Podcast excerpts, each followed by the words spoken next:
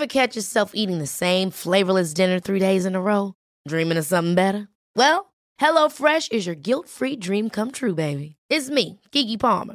Let's wake up those taste buds with hot, juicy pecan-crusted chicken or garlic butter shrimp scampi. Mm. Hello Fresh. Stop dreaming of all the delicious possibilities and dig in at HelloFresh.com. Let's get this dinner party started.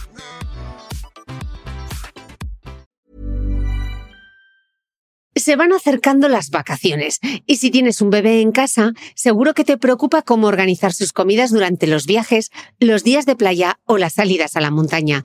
Una opción cómoda y muy socorrida son los potitos de Nutriben, porque saben cuánto te preocupa dar a tu bebé tarritos nutritivos y con todas las garantías.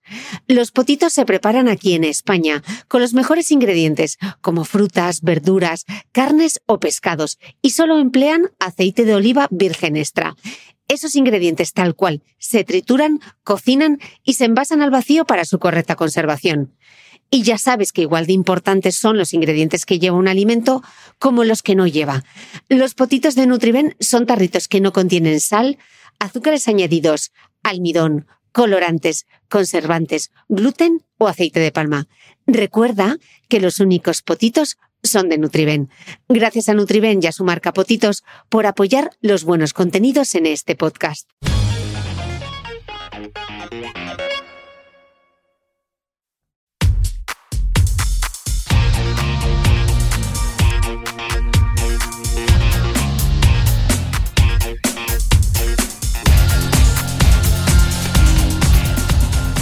Hola a todos, soy Cristina Mitre.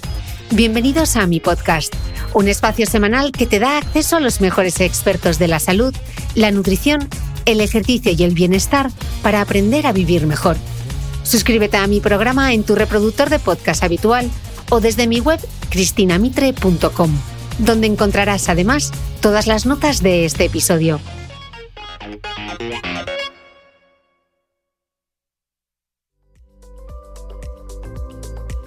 Lo de ojos que no ven, corazón que no siente, en medicina no es verdad. La enfermedad cardiovascular es la principal causa de muerte en el mundo.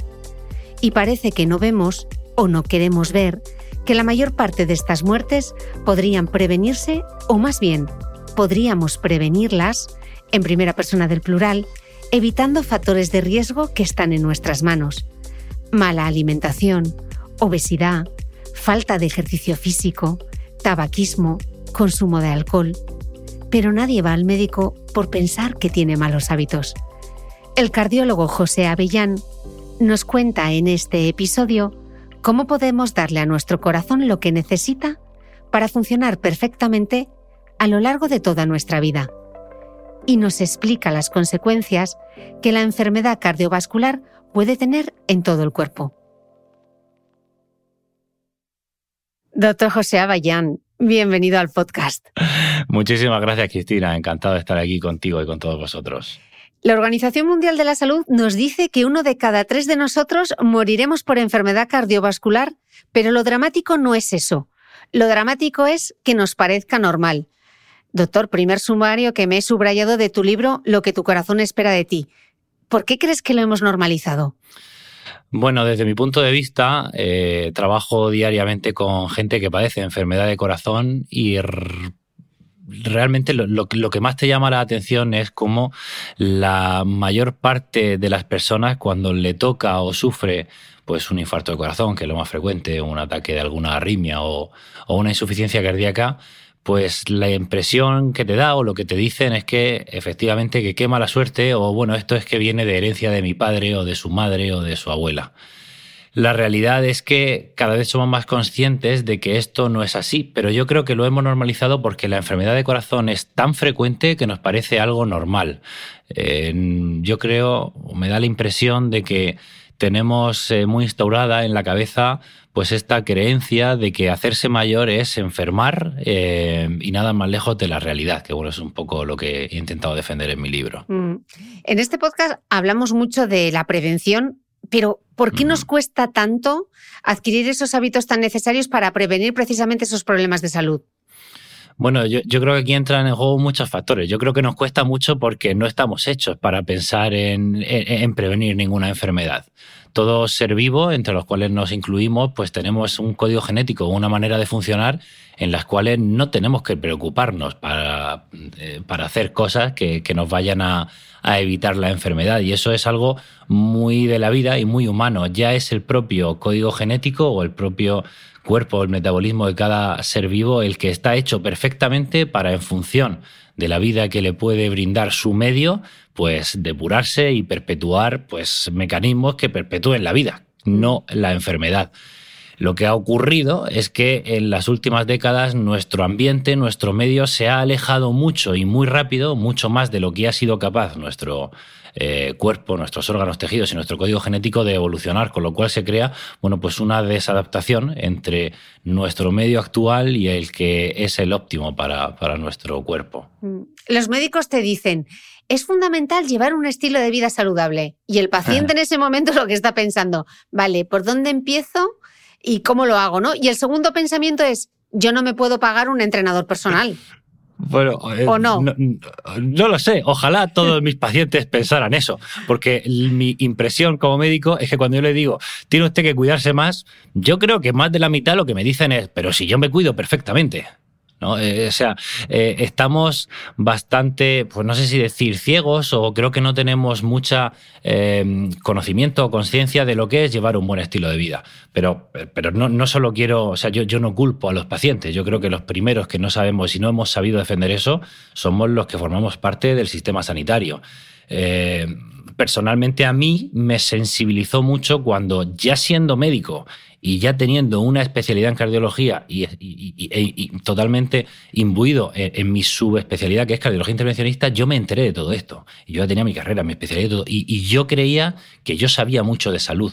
Y me enteré, o cuando me di cuenta de que había mucho más, no un poco más, sino mucho más que yo, pues no era consciente, eso me sensibilizó mucho.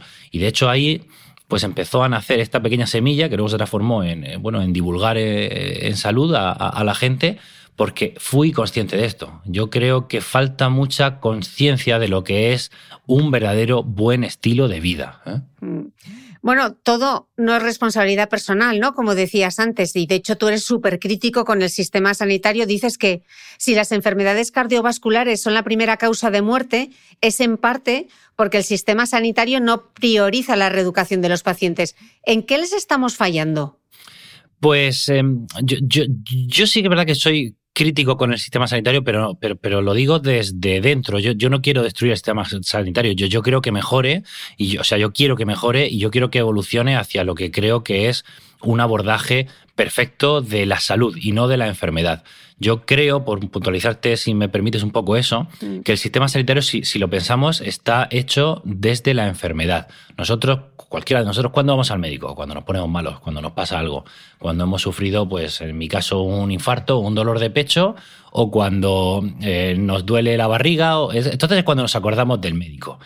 Y, y de hecho, el sistema sanitario está montado así si tenemos eh, en mente lo que es toda una vida de cualquier persona, vivimos en salud la mayoría del tiempo para enfermar en algún momento y a partir de ahí pues se desencadenan repercusiones que finalmente nos llevan a la muerte. Durante muchos años probablemente estemos enfermos y eso es gracias al gran sistema sanitario que tenemos. Pero sería ideal que la enfermedad no ocurriese. Es decir, un sistema sanitario que garantizara en la medida de lo posible, por supuesto, porque el 100% y la perfección nunca, nunca será posible, pero un sistema sanitario que garantizara que la enfermedad no se produce o se produce lo más tarde posible. Entonces, em, yo soy crítico en el sistema sanitario desde ese punto de vista, en el que creo que la salud no empieza cuando aparece la enfermedad, sino que la salud es desde que nacemos. Y nadie va al médico porque cree que está llevando un mal estilo de vida llegamos tarde. Eso es lo que yo considero en cuanto a... a ¿Y por dónde empezamos? ¿Por dónde empezamos? Pues seguramente no todo sea sistema sanitario, sería también sistema eh, educacional, eh, mucha logística, mucha política de la que no interesa y, no se, y no se habla actualmente, para empezar a tener pues muy en consideración que si estamos aquí, pues sea, sería para vivir desde luego muchos años, pero vivir bien. Y seguro que se pueden instaurar muchas medidas desde los colegios hasta políticas, hasta legislativas, que puedan mejorar la salud de todos nosotros. Si, bueno, yo no quiero aquí dar, ideas grandilocuentes ni, ni me considero un político, pero por supuesto que se me ocurren muchas medidas que tengan que tienen que ver con bueno, pues la accesibilidad a espacios de salud, espacios de movimiento o eh, la posibilidad de mucha gente que, no puede eh, ir a entrenar, que actualmente es uno de los bueno, de las cosas más fundamentales y clave que podemos hacer por nuestra salud. La legislación hacía ciertos tipos de productos alimenticios que no alimentos, que nos enferman y que son mucho más accesibles que alimentos naturales y que además tenemos en, pues aquí en, nuestro país de, primera mano y que son muchas veces más caros que otros productos eh, que son claramente insanos o menos sanos que estos. Y bueno, pues otras muchas medidas, ¿no? Yo creo que, que, desde los colegios se está mejorando mucho, pero, pero es que yo esto no lo sabía ni siendo médico. Yo creo que eso eh, ya dice mucho. Mm. Explicas en tu libro que cada vez es más frecuente tener pacientes jóvenes con infarto y otros problemas del corazón. ¿Por qué? Mm, correcto. Pues posiblemente por, por, esto que estamos comentando, pues comentando, porque los malos hábitos empiezan desde que cada vez pues más temprano. Ahora mismo hay una epidemia de sedentarismo que es brutal. Eh, la proporción de sobrepeso y obesidad en nuestra, vamos, en nuestro medio, en, nuestros compañeros y en nuestra civilización actual es cada vez superior. Llega un momento en el que ahora mismo un cuarto de las personas de, mi país tienen obesidad, pero es que si juntamos las que tienen obesidad y sedentarismo, el porcentaje es brutal. Perdón, obesidad y sobrepeso, el porcentaje es brutal. Hay casi más personas con sobrepeso que personas con normopeso. Eso desde el inicio, los porcentajes de obesidad infantil cada vez son mayores. Y luego si lo juntamos con el sedentarismo, que es que el 40% de la población no hace actividad física ni siquiera mínima a la semana, pues eso más, bueno, un montón de, aspectos, ¿no? Eh, yo, yo, creo que durante muchos años se hicieron muy bien las cosas y se empezó a fumar muy poco. Yo ahora veo unas tasas, o bueno, mi impresión es que la población joven le ha vuelto a perder el miedo al tabaco, se vapea continuamente y, bueno, pues todo esto crea una amalgama, una ensalada de factores de riesgo que pueden explicar desde luego pues que el infarto cada vez está ocurriendo en enfermedad más joven.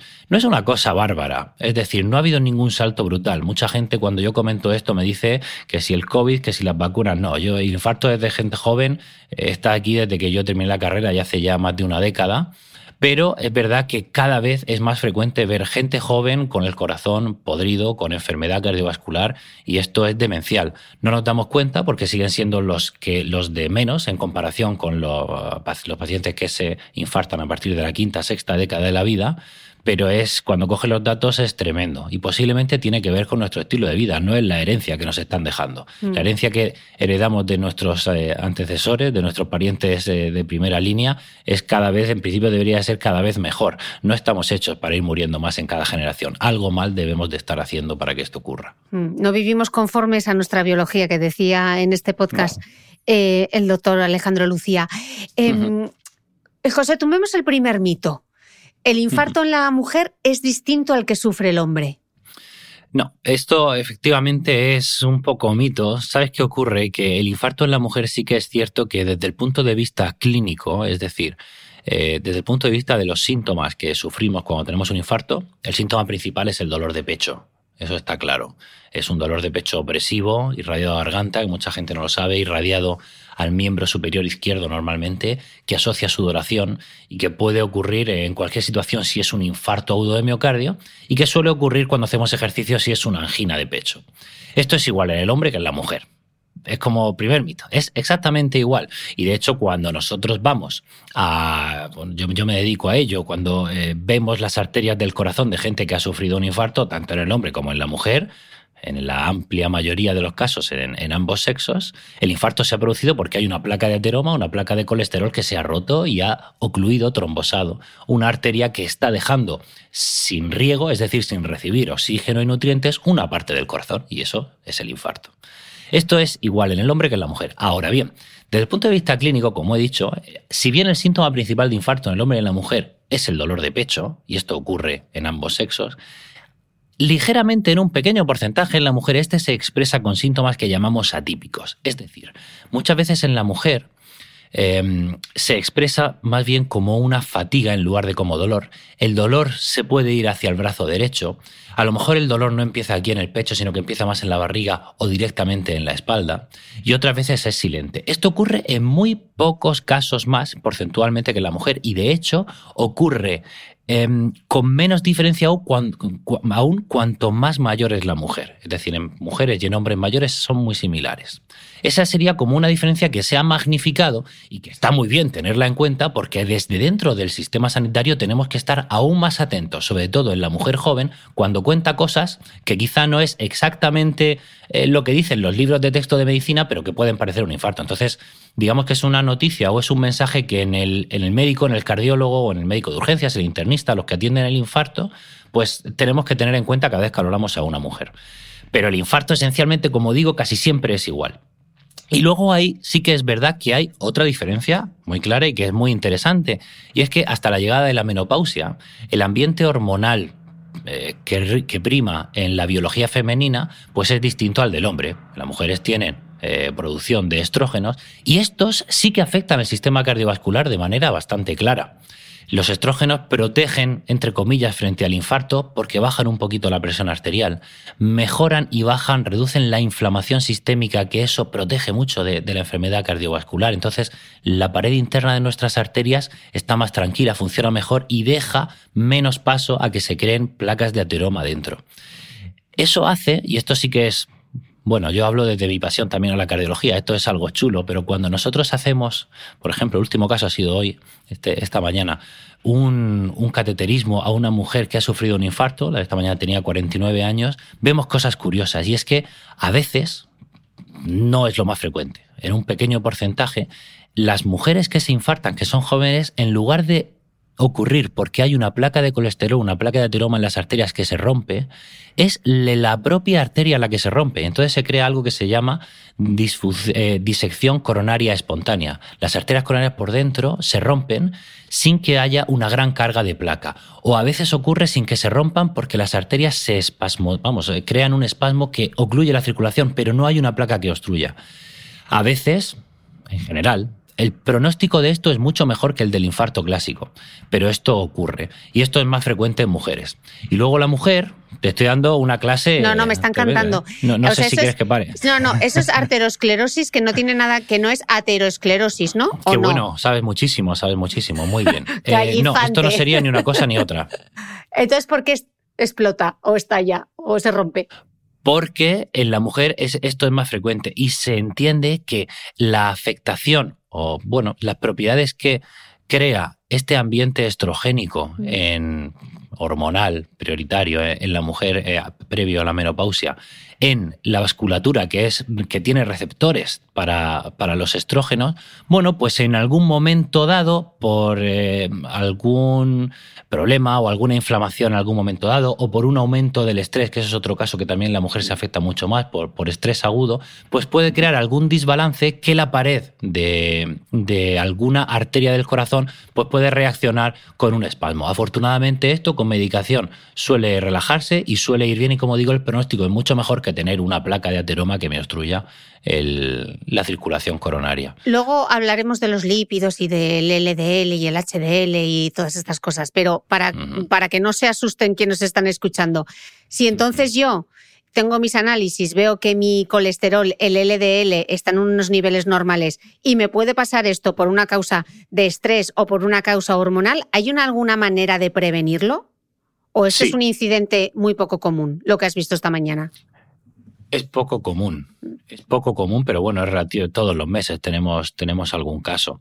Esto esta mañana ha ocurrido, yo no quiero dar detalles porque, en fin, pero ha ocurrido por, una, por un desencadenante muy claro que tiene que ver con los tóxicos. Mm. Em, pero, pero, esto a veces ocurre simplemente por, por, a lo mejor por alguna descarga estresante, simpática, importante.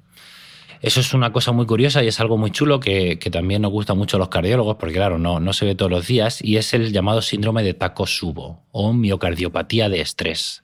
Es un infarto que suele ocurrir más frecuentemente en mujeres, también se ve en hombres, y que clásicamente se asocia a una descarga del sistema nervioso simpático, es decir, a situaciones estresantes. Cuando les preguntamos a los pacientes que les ha pasado esto, si han tenido algún susto en las últimas 24 horas, suelen decir que sí, o que tuvieron una discusión muy fuerte, o que perdieron algún familiar, o bueno, pues algún otro problema.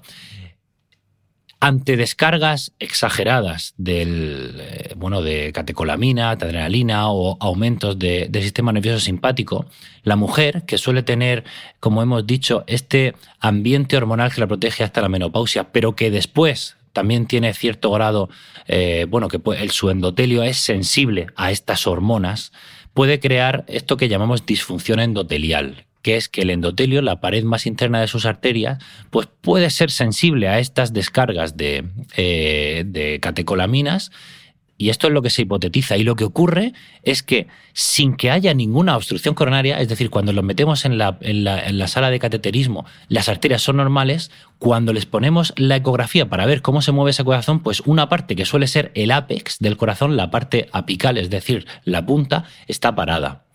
Afortunadamente, como te he dicho, esto no tiene tan mal pronóstico como, en comparación al infarto clásico. Y no sabemos exactamente muy bien por qué se produce, pero al estar casi siempre asociado a situaciones estresantes y aumento de catecolamina, se supone, y de hecho su nombre es miocardiopatía de estrés. Bueno, se trata con fármacos, no hace falta normalmente revascularizar, es decir, poner stents dentro de las arterias, y el pronóstico, pues muchas veces es bueno, otras veces, pues no es tan bueno. Mm. Luego hablaremos un poquito más de estrés y corazón. ¿Sabes por qué se llama Takosubo? Una curiosidad. Sí, porque es una cosa japonesa de los pulpos, ¿no? Para cazar los pulpos. Es, un aparato de, caza de pulpos, sí, sí, sí. De caza de pulpos japonés como una vasija. Y cuando vemos el corazón, que suele tener una forma, pues eso, como una, la forma que tiene el corazón, se dilata el apex y parece esa vasija. no, sé quién sabía que esa vasija existía, pero el caso es que se llama así. y hay una ilustración en tu libro, lo podemos Sí, sí, lo he hecho, ¿eh? Lo podemos ver ahí. Ha quedado muy chula. Em, existe mucha conciencia, afortunadamente, de la importancia de la prevención en el cáncer de mama. Pero lo que nos mata a las mujeres es la enfermedad cardiovascular, incluso después de haber superado este cáncer.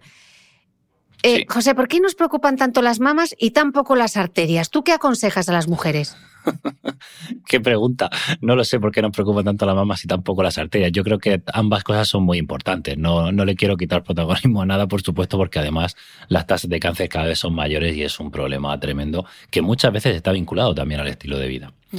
Pero sí que es verdad que posiblemente la razón principal sea eh, que los problemas de las arterias vienen con más edad, vienen más tarde. Y, el cáncer de mama, desafortunadamente, pues cada vez lo vemos en gente aún más joven como, lo, como el corazón, pero principalmente en, en, gente muy joven que no, que no debería de, bueno, nadie debería estar enfermo, pero aún es más, bueno, pues más llamativo, más preocupante.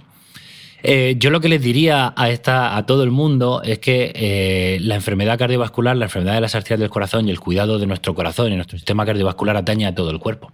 Es un mensaje bonito y que es real creemos muchas veces que el corazón, sí, es muy importante, es el órgano más importante del cuerpo, pero es el corazón, a mí me va bien, a mí no me pasa nada. La realidad es que podemos ver el corazón como un núcleo, pero del que salen ramas que llegan a todos y cada uno de nuestros órganos. Si tú le tienes cariño a tu piel, si tú le tienes cariño a tus músculos, si tú le tienes cariño a tu movilidad, si tú le tienes cariño a tu cerebro, tienes que cuidar la enfermedad cardiovascular, tienes que cuidar tu corazón tienes que evitar la enfermedad cardiovascular, porque todo lo que sale del corazón es lo que nutre, lo que da oxígeno y da vida a cada una de las partes de tus órganos o a cada una de las partes de tu cuerpo. Y cuidando tu sistema cardiovascular, bueno, pues estás cuidándote a ti de la manera más integral y más completa posible. Hijo, hablas del corazón, que ha quedado. Es súper bonito. No lo tenía preparado nos nada, me ha encantado. Nos estamos enamorando del corazón. bueno, vamos a ir a clase de ciencias, aunque lo hemos adelantado un poco, pero por empezar por el principio, para no dar nada por hecho. ¿Cómo se enferman las arterias y dónde se manifiesta la enfermedad? Estás hablando que, claro, que el corazón mm. lo ocupa todo. Sí, eh, una de las cosas que yo cuando tomé conciencia, esto sí que fue pues estudiando cardiología, estudiando medicina, que más me llamaba la, o sea, que más me llamó la atención es que Bueno, pues uno cree que la enfermedad de corazón es del corazón, eh, la enfermedad del riñón es del riñón, la enfermedad del cerebro es del cerebro, y cuando estudias medicina, te das cuenta que gran parte de las enfermedades bueno, las enfermedades que más nos matan y de las que más nos morimos, como la enfermedad cerebrovascular, los ictus, la enfermedad del riñón, la enfermedad renal crónica, que es silente pero es muy común, eh, o por supuesto muchas de las, la mayoría de las enfermedades del corazón ocurren porque hay un problema común que es eh, precisamente que enferma el sistema cardiovascular. Mira, un dato chulo eh, o interesante que yo creo que no es, es fácil de, entender es que ¿por qué las enfermedades crónicas, sobre todo las cardiovasculares, pero por qué la enfermedad crónica sobre todo son la del corazón, la del cerebro, el infarto cerebral, y muchas veces la de, la de los riñones?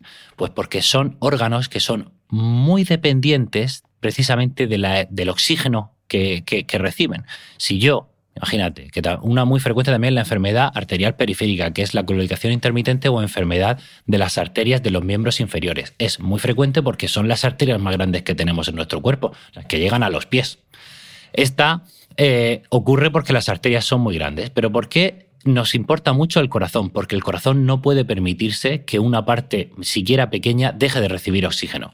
Así que no es lo mismo perder oxígeno en el dedo meñique que en una parte del corazón. En el cerebro pasa igual. Podemos tener buena suerte y que no se note, pero la mayoría pues son ictus que nos dejan con unas secuelas muy importantes. Y en el riñón, a pesar de ser órganos muy pequeñitos, reciben mucha sangre porque tienen que filtrar. Entonces también la enfermedad crónica cardiovascular se ceba en ellos. Hay otros órganos que no son grandes ni reciben mucha sangre, pero que también nos dan que también, bueno, pues son especialmente sensibles a la enfermedad cardiovascular, como son nuestros ojos, porque muchas veces hay infartos pequeñitos en el ojo que, claro, nos damos cuenta enseguida que dejamos de ver por un lado, ¿no? Entonces son órganos, digamos, especialmente sensibles. Mm. Entonces, la enfermedad cardiovascular como tal es aquella que atañe al corazón o a los vasos sanguíneos, pero como ves, sus repercusiones pueden ocurrir en cualquier órgano, principalmente en estos que hemos comentado. ¿Y qué es lo más frecuente o cuál es la manera de enfermar más frecuente a la que nos enfrentamos en el día a día cuando hablamos de enfermedad cardiovascular? Y por eso muchas veces se entiende que son sinónimos. Pues es la, la la disfunción y posteriormente acumulación de placas de colesterol, de grasa o también llamadas placas de ateroma en la pared de las arterias. Esto empieza, eh, sabemos desgraciadamente que desde niños, y la pared eh, más interna de nuestras arterias, que se llama endotelio, empieza a disfuncionar de una manera que visualmente no se ve. Si lo vemos en microscopio son exactamente igual, pero sabemos que eh, si les eh, sí, si les damos eh, algún influjo de alguna hormona o algún agente que es vasoconstrictor o vasodilatador, van a funcionar mal. Ya hay disfunción endotelial, a pesar de que no hay placa de ateroma. Pero con el tiempo empieza a acumularse, bueno, pues placas de, vamos, núcleos de colesterol, de cristales de colesterol, placas de ateroma, y pues en algunos sitios se llegan a estrechar y bueno, se impide el paso de nutrientes a un órgano diana. ¿Eh? Esto es, hablamos de aterosclerosis, que es mm. acumulación de placas de ateroma, que no es lo mismo que arteriosclerosis, aunque suele ser igual que arteriosclerosis, puede ser por calcio o por otro tipo de, sustancia. Ok. Eh, la aterosclerosis, esta es la famosa teoría lipídica, ¿no? Que se van formando esas placas eh, por culpa del colesterol, que se quedan rígidas y es ahí cuando se producen los problemas, ¿no? Clásicamente, esto es nos vino. Esto no, no, de repente un portazo de realidad en la mitad del siglo pasado, bueno, pues nos sobrevino y la gente empezó a enfermar de corazón. Y lo que pasó es que nos dimos cuenta que esto existía eh, haciendo autopsias. Cuando se intentó explicar por qué las placas de colesterol se formaban, bueno, pues se dio lugar después de algunos estudios de gente muy importante, como el de los siete países, a la llamada teoría lipídica, que esencialmente lo que nos dice es que la grasa y el colesterol que ingerimos de la dieta aumenta el colesterol en nuestra sangre y este crea placas de ateroma. Esa es la teoría lipídica, mm. que es cierto, o sea, tiene muchas cosas de, de verdad y otras que nos dan más dudas. De acuerdo, vamos a ir a la segunda parte porque aquí es donde entra todo el tema de la inflamación. ¿Qué tiene que ver la inflamación con todo este proceso aterosclerótico que nos has explicado? Te lo explico hilando con la teoría lipídica, mm. ¿vale? Te lo, te lo hilo con la teoría lipídica. Lo que ocurrió con la teoría lipídica es que había cosas que no tenían sentido. Eh, para empezar, eh, el 70-80% del colesterol que hay en nuestra sangre lo fabricamos nosotros. Por otro lado, el colesterol es esencial para la vida. La membrana de todas nuestras células tiene colesterol, nuestro sistema nervioso central, nuestro cerebro tiene colesterol, muchas hormonas o algunas o algunas vitaminas dependen del colesterol para poder realizarse. Entonces, ¿cómo algo que fabricamos nosotros en su mayor parte va a ser perjudicial? Es algo que no tiene sentido. Otra, otro punto en contra de la teoría lipídica eh, fue que se intentó, bueno, que hay infarto con colesterol normal. Eh, todos lo vemos en el hospital. Eh, la mayoría de gente tiene problemas de colesterol, pero hay un pequeño porcentaje de pacientes que ingresan con colesterol normal, no elevado, y se han infartado y tienen placas de colesterol. ¿Qué pasa? ¿Que chupan todo en sus arterias y, independientemente de que lo tengan elevado o no? Esto no tenía sentido. Y luego que sabemos que una dieta baja en grasas tampoco evita el, infarto de, al 100%, con lo cual hay algo que falla. Muy bien, entonces empezamos a ver qué podía pasar. Sabíamos que lo que sabíamos es que en las arterias había placas de ateroma y que los pacientes que tenían los llamados factores de riesgo cardiovascular, que son los clásicos, obesidad, hipertensión, diabetes, colesterol elevado y otros factores como antecedentes familiares o la edad, algunas razas, esos se infartaban más. Empezamos a ver qué podían tener en común todos estos factores más allá de que aumentaran el colesterol. Y nos dimos, bueno, ya sabíamos desde bien al principio que todos estos pacientes tenían marcadores de inflamación aumentada. No una cosa exagerada, no como cuando estamos combatiendo a una eh, infección, por ejemplo, pero sí un poquito. Hay algunos marcadores en sangre, como bueno, la proteína C reactiva y, tal, que, que, que estaban un poquito elevados. Quizá la inflamación nos estaba dando una pista. Entonces empezamos a bueno, a dilucidar o a crear otra hipótesis mucho más integradora que nos explica por qué algunos hábitos de vida, de hecho la mayoría que se asocian a la enfermedad cardiovascular crónica o, al aumento del riesgo de, este, de esta, también aumentan la inflamación crónica de bajo grado. Y de hecho se puede explicar de una manera fisiológicamente muy bella cómo ante una inflamación aumentada en nuestro cuerpo, dentro de nuestra sangre, la pared, como hemos dicho, la pared de nuestras arterias puede, entre comillas y de manera muy resumida, abrirle la puerta al colesterol para que éste entre dentro de las arterias y al final, pues cree se produzcan estos núcleos de, colesterol. Hay una parte muy bonita, que no sé si darte un ejemplo concreto, y está muy mm. de moda también, como que es eh, la translocación bacteriana. Tiene que ver con la microbiota o con la salud dental de, nuestra boca. Dentro de nosotros sabes que hay un eh, macrobioma enorme de millones y millones de microorganismos que deben de estar en nuestro sistema digestivo y allí hacen su función, nos ayudan a digerir la comida. Nuestro sistema digestivo, dentro de él hay unas células que son los enterocitos que se encargan de absorber los nutrientes que necesitamos, pero también tienen que hacer de barrera de lo que no queremos, los nutrientes que no queremos o incluso barrera con este mm, ecosistema de millones de microorganismos que no tienen que pasar a la sangre.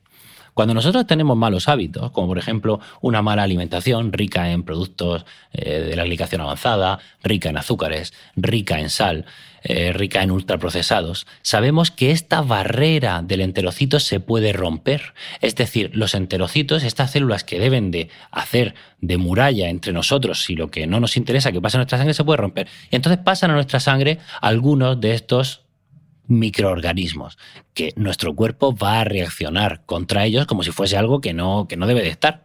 Esto va a aumentar esta pequeña inflamación. Serían como pequeños destellos de inflamación que si llevamos una mala alimentación diaria van a aumentar esta inflamación crónica de bajo grado.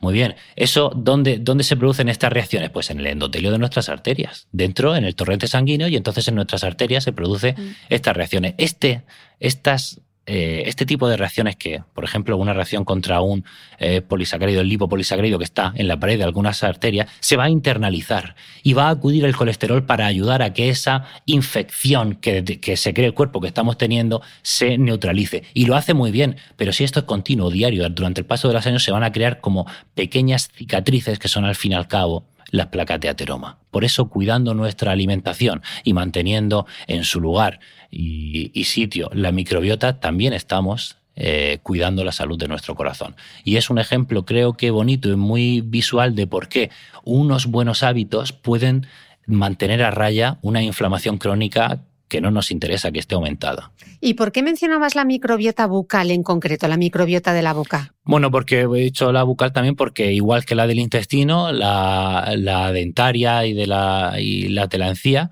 eh, sabemos que la periodontitis y la gingivitis son factores de riesgo que están asociados con un aumento de la enfermedad cardiovascular. Sabemos que cuidarse la salud de, nuestra boca también es, de cierto modo, pues alejar o evitar que ciertos microorganismos pasen a nuestro torrente circulatorio y cuidar pues la salud de nuestro mm. corazón. Genial, entendido y buen apunte. Entonces, para Hablábamos de esta inflamación de bajo grado para poder medirla. Hablabas de la proteína C reactiva o PCR, que eso te lo miran unos análisis de sangre. Pero hay mm. otros parámetros que puedan medir esa inflamación crónica de bajo grado. ¿Cómo sé yo si estoy mm. inflamado? Y si lo estoy, ¿cómo se me trata?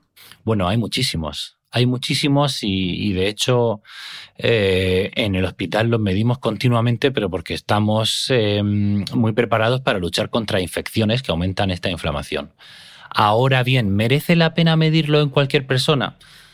Yo es que soy un gran defensor de que no hace falta hacerse muchas cosas para saber que sea lo que sea, vas a tener que cuidarte. Eh, mucha gente viene a la consulta, eh, bueno, pues exigiendo o pidiendo marcadores de inflamación y los hay, y de hecho hay algunos mucho más, mucho más específicos de inflamación crónica de bajo grado, como por ejemplo, precisamente hablamos, podemos hablar de, colesterol, eh, mm. en función de los niveles o del equilibrio que haya entre unas determinaciones de colesterol u otra, eso está expresando inflamación crónica de bajo grado. Pero lo, eh, pues tenemos la PCR ultrasensible, tenemos eh, marcadores de hematológicos como la velocidad de sedimentación glomerular, tenemos eh, el fibrinógeno. Todo eso sí que es verdad que son bastante sensibles y ante pequeñas sí, hasta pequeños, ante pequeños aumentos de la inflamación pueden elevarse ligeramente. Pero como yo siempre digo, ¿qué más te da si tú vas a tener que cuidarte? Si tú no tienes inflamación, la respuesta va a ser sigue así. Y si tú tienes cierto grado de inflamación, va a ser hazlo mejor. Es decir, siempre la respuesta va a ser cuídate o instaura los mejores hábitos que tú puedas porque siempre será mejor para ti. Mm. Entonces, a pesar de que sí que tenemos una gran batería de marcadores de inflamación, yo no soy muy amigo de la monitorización exhaustiva porque creo que puede dar lugar a engaños y luego a desengaños y quizá a tomar, bueno, eh, por buenos algunos comportamientos que a lo mejor o hábitos que, luego no lo son. Que yo también soy muy amigo de flexibilizar, ¿eh? que no, no sé aquí ningún eh, bueno extremista con que no se puede hacer nada. Yo creo que en la vida todo, todo tiene su justa medida y, al final si tú te cuidas la mayoría del tiempo, luego puedes, bueno, pues permitirte no pensar en esto. Es que si no, es un infierno. Es un sin vivir. Cuando un cardiólogo mira unos análisis de sangre, ¿en qué se fija en concreto? Un cardiólogo normal o, un friki cardiólogo. un friki cardiólogo. Un friki cardiólogo, pues yo me fijo, yo me fijo mucho. Mira, yo me fijo obviamente en la función renal, yo me fijo en marcadores también de función hepática, yo me fijo en las hormonas tiroideas, que son un gran problema eh, actualmente, yo me fijo en marcadores de inflamación, yo me fijo sobre todo, y ahí sí que soy un aunque cada vez eh, estamos despertando más, eh, esta mañana he estado repasando el, programa del Congreso Nacional de Cardiología y cada vez eh, hay bueno, más conciencia de que el colesterol no es solo LDL, pero yo me fijo mucho en, equilibrio entre determinaciones lipídicas y de colesterol LDL, yo me fijo en ApoB, en lipoproteína A. Em, me fijo obviamente en marcadores de función cardíaca, que eso no, yo creo que no, no, se ha hablado mucho en general fuera de la medicina, como el ProBNP, que es súper importante. Eh, me fijo en marcadores de muerte cardíaca, em, me fijo en la hemoglobina glicada, que es el marcador de diabetes eh, por excelencia, y bueno, a lo mejor esencialmente eso. Vale. Me voy a centrar sobre todo, aunque te preguntaría lo de las hormonas tiroideas porque me interesa el tema, me voy a centrar sobre todo en el colesterol porque vale. es lo que más se fija todo el mundo y yo creo que en el que más lío tenemos, has mencionado también el ApoB, vamos a ver qué es. Vamos a empezar por lo primero, por tumbar un mito. Colesterol bueno, HDL frente al colesterol malo, LDL. ¿Por qué esto es impreciso? es absolutamente impreciso. sé que para empezar, porque la gente, yo no sé si sabe que la determinación de LDL es indirecta. Es decir, no hay, se puede, pero yo no conozco ningún laboratorio que mida el LDL. Lo que hace es estimarlo a partir del colesterol total y de los triglicéridos y del HDL que tenemos en, en la determinación. Y es inexacto porque estaríamos muy ciegos bueno, es que lo que acabo de decir, madre mía, porque la medicina ha funcionado así muchos años. Pero porque es fijarse solo en el LDL y en el HDL como colesterol malo y colesterol bueno, pues es una visión pues muy reduccionista y muy hasta cierto punto parcial y, y te podría defender defender, ¿eh? hasta falsa, el perfil lipídico de una persona en particular, porque colesterol es mucho más. El metabolismo del colesterol es muy complejo y cuando lo entiendes o intentas entenderlo un poco más, te das cuenta que fijarse en LDL, en HDL está bien fijarse, pero en LDL solo te está diciendo muy poco. Claro, lo que pasa es que tú te hacen unos análisis de sangre y te dicen, uy, tienes el colesterol LDL elevado y ya es como saltan todas las alarmas, eh, gran crisis. Entonces, explícanos qué bueno, son los tenerlo elevado está mal. Eso, eso, o sea, eso es mm. perjudicial, eso es verdad. como he dicho, no es una visión, eh, es principalmente eh, parcial o ciega de la realidad, ¿no? Y te puede llevar a engaño, a veces puede ser falsa, pero tener el colesterol LDL cuanto más bajo, menos enfermedad cardiovascular es un mensaje que es cierto. Mm. Venga, voy a intentar explicar, voy a intentar dar un mensaje como lo más sencillo posible acerca del colesterol. Venga. Eh, para que se entienda un poco por qué tenemos que mirar otras cosas. Sí, lo de los índices heterogénicos, ¿no? Sí, pero voy a antes de meterme en eso, voy a explicar por qué. Mira, en nuestro cuerpo, nosotros cuando medimos el colesterol, el colesterol no va solo en la sangre, porque no se puede diluir en sangre. Entonces va en unos transportadores. Bien.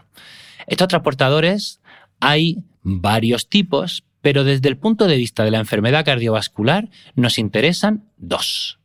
Unos son los transportadores HDL, ¿vale? Que no tienen mucha relación con la enfermedad cardiovascular. Y luego están los que llamamos es el colesterol no HDL, que tiene una cosa en común. Están en su estructura, estos transportadores tienen una proteína, una A polipoproteína, que es la poliproteína B. Y estos son los que pueden entrar dentro de las arterias y formar placas de ateroma. Si quieres, puedes hasta no meterte más. Esta sería justificación suficiente. Por eso el LDL, que es solo una parte de este colesterol que no es HDL, que es ApoB, es una visión parcial.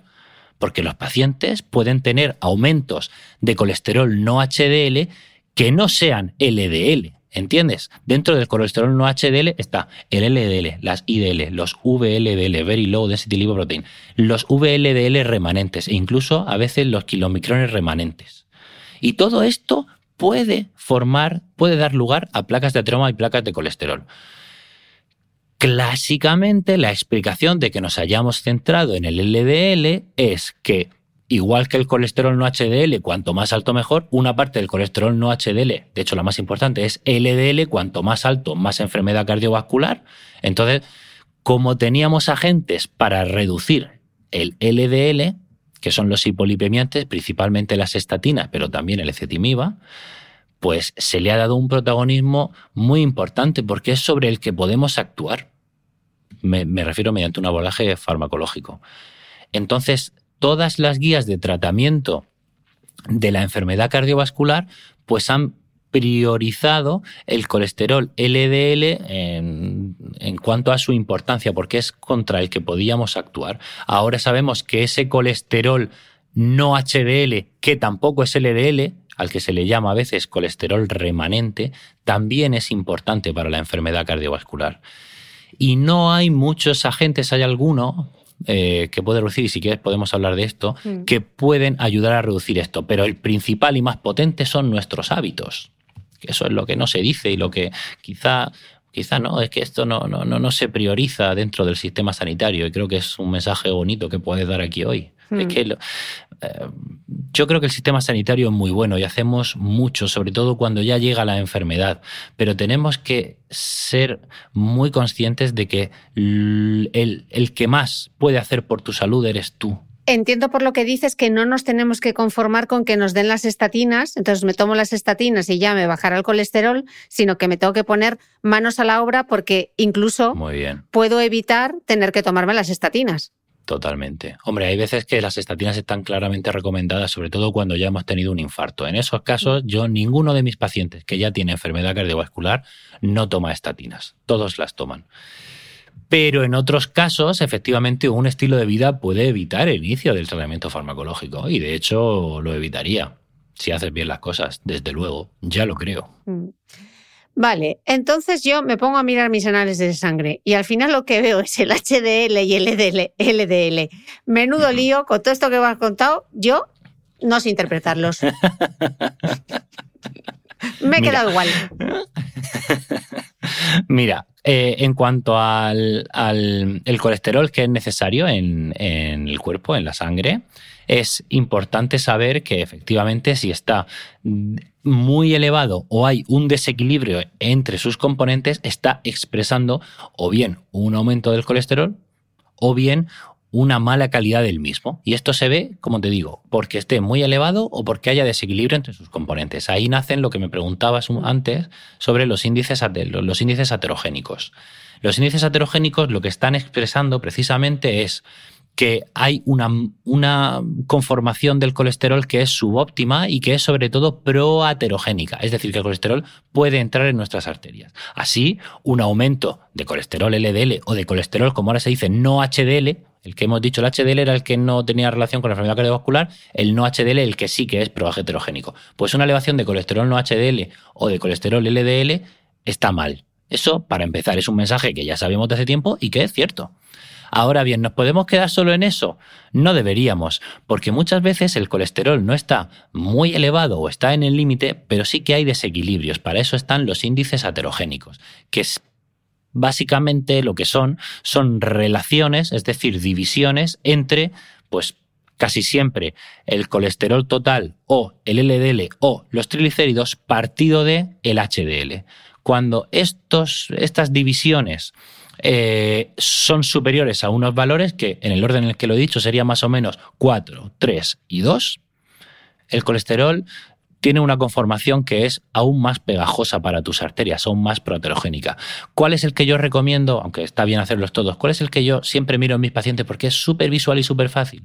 Mira tus triglicéridos. Si son más del doble que tu HDL, tienes un colesterol pegajoso. Deberían de estar por debajo del doble de tu HDL. Y eso te puedo decir que se cumple en el hospital en la mayoría de pacientes que ingresan por infarto. Tengan el colesterol elevado o no, pero raro es el paciente que si no lo tiene elevado, encima tiene unos triglicéridos muy parecidos al HDL. Suele duplicar, triplicar y cuatriplicar el valor. Mm, colesterol pegajoso. Eh, eso sí. Sí, Sí, sí. En realidad lo que está expresando son moléculas de colesterol eh, no HDL y sobre todo LDL pequeñas y densas, que se imbuyen mucho por el endotelio. Es fácil que pase. Mm. Eh, me he perdido un poco, seguro que luego me vuelvo a escuchar el podcast y lo, y lo entiendo, pero como me he quedado con la duda de la la ¿qué papel juega la ApoB eh, si tengo el LDL elevado? Mira, y, si no lo tienes, la ApoB mm. siempre es importante. De hecho, ya por primera vez en el año 2021, las guías de práctica clínica de cardiología nos dieron unos niveles eh, de ApoB.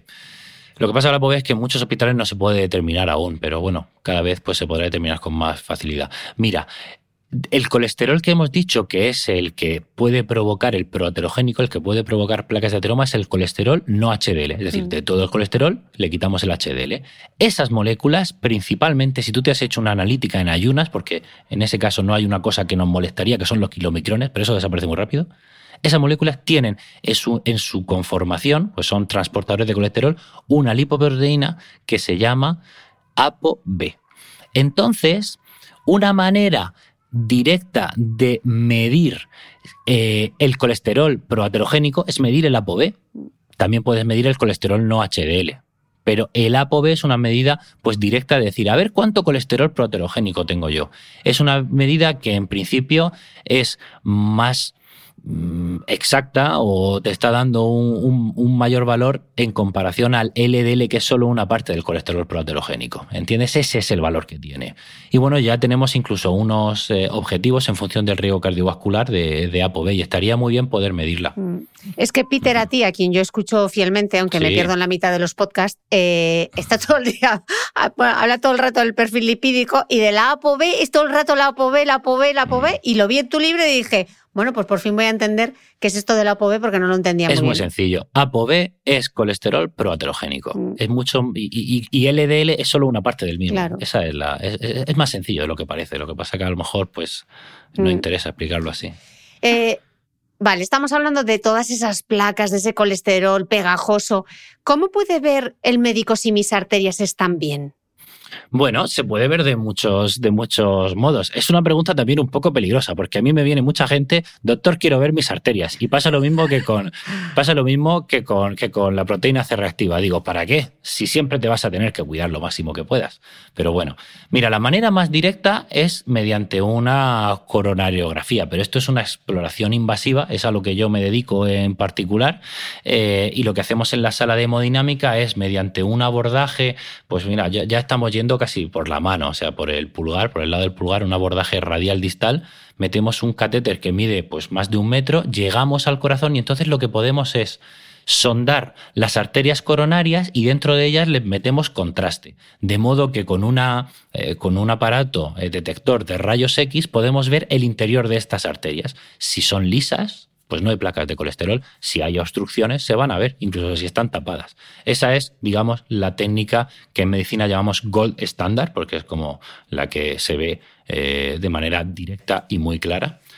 Encima, ahora, desde hace algunos años, tenemos eh, unas herramientas que parecen del, venidas del futuro, eh, que podemos directamente meter camaritas por dentro de las arterias coronarias y mediante ultrasonidos o mediante eh, sensores ópticos infrarrojos ver hasta la composición de la pared de las arterias y vemos perfectamente hasta a nivel celular. O sea, es brutal. Pero esto se hace cuando esto es una exploración invasiva. Cuando tú tocas un órgano por dentro, estás asumiendo un riesgo que muchas veces no te interesa. Entonces, esto no se hace salvo que esté claramente indicado, salvo que el paciente pues, esté sufriendo un infarto o tenga riesgo de o tengamos que ver cosas. Mm. Luego hay exploraciones, digamos, que lo pueden ver de manera indirecto, indirecta o no invasiva. Por ejemplo, un escáner, un TAC metiendo un poquito de contraste con un escáner que también eh, supone radiación de, de, rayos X, pues podemos dibujar las arterias coronarias de los pacientes y muchas veces si no hay mucho calcio que puede artefactar, pues se pueden ver bien. Luego hay otras técnicas aún vamos, ya cero invasivas, como por ejemplo una ecografía o una prueba de esfuerzo. En la ecografía vemos cómo es el corazón en función y forma. Si el corazón se contrae simétrico y bien, no debe de haber un problema importante en las arterias del corazón, sobre todo si lo hacemos cuando el paciente hace un esfuerzo, cuando le suponemos un estrés al corazón. Si ahí se mueve bien, seguramente no tenga nada. Luego está el electrocardiograma, me estoy yendo como de mm. lo más invasivo y perfecto o más detalle a, lo de menos. Eh, un electrocardiograma rigurosamente normal también nos da muchas pistas o nos descarta mucha enfermedad del corazón, de las arterias del corazón y bueno, incluso analíticas y todo, claro, mm. hay muchas cosas.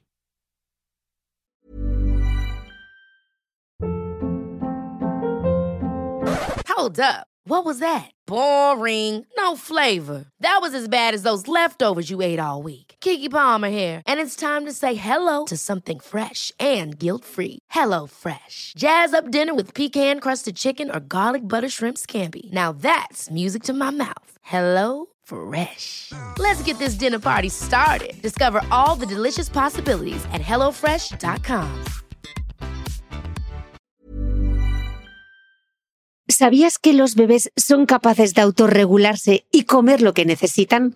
Hasta el primer año, la leche ha de ser su alimento principal, bien sea lactancia materna o artificial, y poco a poco podrán ir probando diferentes texturas y alimentos. Ahora, con buena temperatura, a todos nos gusta salir más de casa, y en verano pasamos mucho tiempo fuera, en la playa, la montaña o recorriendo el mundo. Si tienes un bebé que ya ha empezado con la alimentación complementaria, Para esos momentos puedes contar con los diferentes tarritos que ofrece Potitos. Hay recetas para bebés desde 4 y 6 meses y solo llevan ingredientes como frutas, verduras, carnes o pescados que se trituran y se envasan tal cual. Los potitos de Nutrivel son tarritos seguros, fáciles de conservar y transportar, ya que no necesitan refrigeración, tan solo mantenerse en un lugar fresco. Se calientan en microondas o al baño María, sin conservantes ni azúcares añadidos. Gracias a Nutriven y a su marca Potitos por ser nuestro mecenas del mes.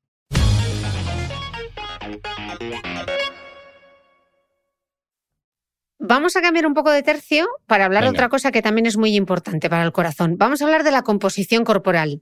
Sí. Tú dices que la palabra sobrepeso es muy inexacta. Claro, deberíamos de olvidarla. Explícamelo. Desde siempre nosotros nos hemos centrado eh, desde la salud que, lo, que la obesidad es mala eh, y, eso es un mensaje absolutamente cierto. De hecho, es un gran problema de salud que tenemos actualmente. El sobrepeso y la obesidad crea un ambiente hormonal que es absolutamente deleterio para el buen funcionamiento del, metabolismo. Y, y, este mensaje se había quedado, parecía que lo sabíamos todo. Hay que evitar el sobrepeso y la obesidad y ya está. Pero nos ocurrió algo cuando empezamos a estudiar algunos tipos de, patologías y la supervivencia de los pacientes y es que nos dimos cuenta que cuando ingresaban en la unidad de cuidados intensivos algunos pacientes con enfermedades muy graves, sobrevivían más los que tenían un cierto sobrepeso que los que tenían un normopeso. Esto, ¿Cómo iba a ser esto posible? Se llamó la paradoja de la obesidad. Bueno, parece ser que cuando no solo vemos el peso de los pacientes, sino estudiamos bien a qué se debe ese peso, es decir, estudiamos bien la composición corporal de nuestros pacientes, lo que vimos es que los pacientes o las personas que tienen un mayor peso, pero debido a que tienen una mayor masa magra, es decir, su sistema músculo esquelético está más preparado y es más fuerte, su supervivencia es mayor. Y se explica mucho más entonces este aumento de supervivencia porque tienen una mejor y mayor masa magra, es decir, una composición corporal distinta y posiblemente más óptima que por simplemente el exceso de peso. Es decir, pesar más por estar, entre comillas, más fuerte, parece saludable, hasta cierto límite, por supuesto. Pesar más por tener un exceso de grasa, parece que no hay curva en J y siempre será cada vez peor. Por eso, eh, no me gusta hablar de sobrepeso y me gusta hablar de sobregraso. El exceso de grasa si es malo, el exceso de peso si yo lo que tengo es una buena composición corporal, a veces, o por lo menos dentro de los límites que entendemos ahora como norma peso y sobrepeso, pues no tiene por qué ser malo. Hmm. Entonces, si para la salud parece que son claves tener una buena masa muscular, como nos has dicho ahora, y no acumular excesiva grasa, o sea, ese sobregraso, primero, ¿cómo lo mido? Y segundo, en qué parámetros me tengo que mover. Que ya sabes que nos gustan mucho los datos. Sí, está bien. Lo que pasa que en cuanto a la grasa, al porcentaje grasa, o sea, en cuanto a la grasa, de hecho, hay un porcentaje que varía incluso con la edad. Y aún no nos terminamos de poner de acuerdo. Pero en general, en general, si uno es capaz de someterse a una valoración por un especialista o, bueno, las máquinas estas, ahí no me acuerdo de cómo se llaman, que te pueden medir el porcentaje de grasa de tu cuerpo. La bioimpedancia. Eh, eso, la bioimpedancia y el DEXA, te pueden, pueden dar eh, mediciones que bueno, pueden ser eh, bastante aceptables, sí que nos dicen que esto debe de ir en porcentajes. ¿no? Entonces, en general, pues un porcentaje del 11 al 24% en varones suele ser un porcentaje de grasa que se entiende como perfecto o muy compatible con la salud. En mujeres algo mayor, eh, del 16 al 20 largos por ciento, 26, 28%. Y eh, la obesidad empezaría pues, por encima del 30% en, en hombres, del 30 y pocos por ciento, 34% en, en mujeres. Pero claro, es que decirte esto yo creo que son datos que no tienen mucho sentido, porque yo no voy por ahí midiéndome el porcentaje graso que tengo y muchas veces me lo hacen con algunos aparatos que no, que no te lo miden de manera fehaciente. Con lo cual yo no soy amigo de, en este caso, decir, no, es que tengo que tener no sé cuántos kilos de músculo o no sé cuántos pocos kilos de grasa. Vamos a ver, en general todos sabemos lo que es un cuerpo, no tenemos que eh, ir enseñando los abdominales, esto es algo demasiado estético para, para, y que no tiene mucho que ver con la salud. Posiblemente cuando nosotros llevamos llevamos un buen estilo de vida, lo común es que no acumulamos demasiada grasa, muy poquita, y sí que nos vemos con un tono muscular, una masa muscular fuerte y potente. Sobre todo que seamos capaces, porque eh, muchas veces cuando hablamos de fuerza yo creo que la gente se imagina que tenemos que hacer sentadillas con no sé cuántos kilos o pesos muertos con, con 200 kilos y esto para nada es así. Estando capaz, hábil y fuerte, ya tú te vas a ver con una buena mm, composición corporal y esto tiene mucho más que ver con la salud de lo que previamente creíamos. Por eso, no acumular demasiada grasa y tener un cuerpo capaz y fuerte a cualquier edad creo que debería ser el objetivo de todos nosotros si pensamos en salud. Capaz y fuerte, me gustan esas dos palabras. Mm. Tú explicas en el libro que tener una buena masa muscular significa contar con una mayor reserva energética, una mejor Mm. protección ante la inflamación y un metabolismo óptimo. Tradúceme Mm. esto para que lo entendamos todo. Eh, mira, esto es porque no sabíamos cuando, a raíz de lo que... Joder, qué, entrevista más hilada nos está saliendo, ¿eh? Eh, todo, todo va como de uno a otro, ¿eh? Voy cogiendo lo que te he dicho. Mira, a, raíz de, esto que empezamos a ver, que, la masa muscular pues, nos protegía de la enfermedad, pues claro, es que el músculo para, para el médico, es que es lo que me enseñaron a mí y no hace tanto tiempo, hace muy poquito, es que el músculo era el órgano encargado de mover tus articulaciones y ya está. Y ya está. Y sí, cuando eres mayor, si tienes una caída, te va a proteger porque te amortigua. Ah, muy bien, muy bien. Eso está muy bien. Pero lo que no le prestamos nunca demasiada atención es que realmente el músculo es un almacén de glucógeno mucho más grande que tu hígado. Eh, y si nosotros tenemos una masa muscular fuerte y grande, vamos a tener una reserva energética importantísima que nos va a ayudar muchísimo a afrontar cualquier situación estresante desde una infección hasta una caída, hasta un estrés crónico, todo. Además, hemos empezado a ver que el músculo es un gran creador y liberador de hormonas que son súper importantes para el cuerpo. Las del músculo se llaman mioquinas, por miomúsculo.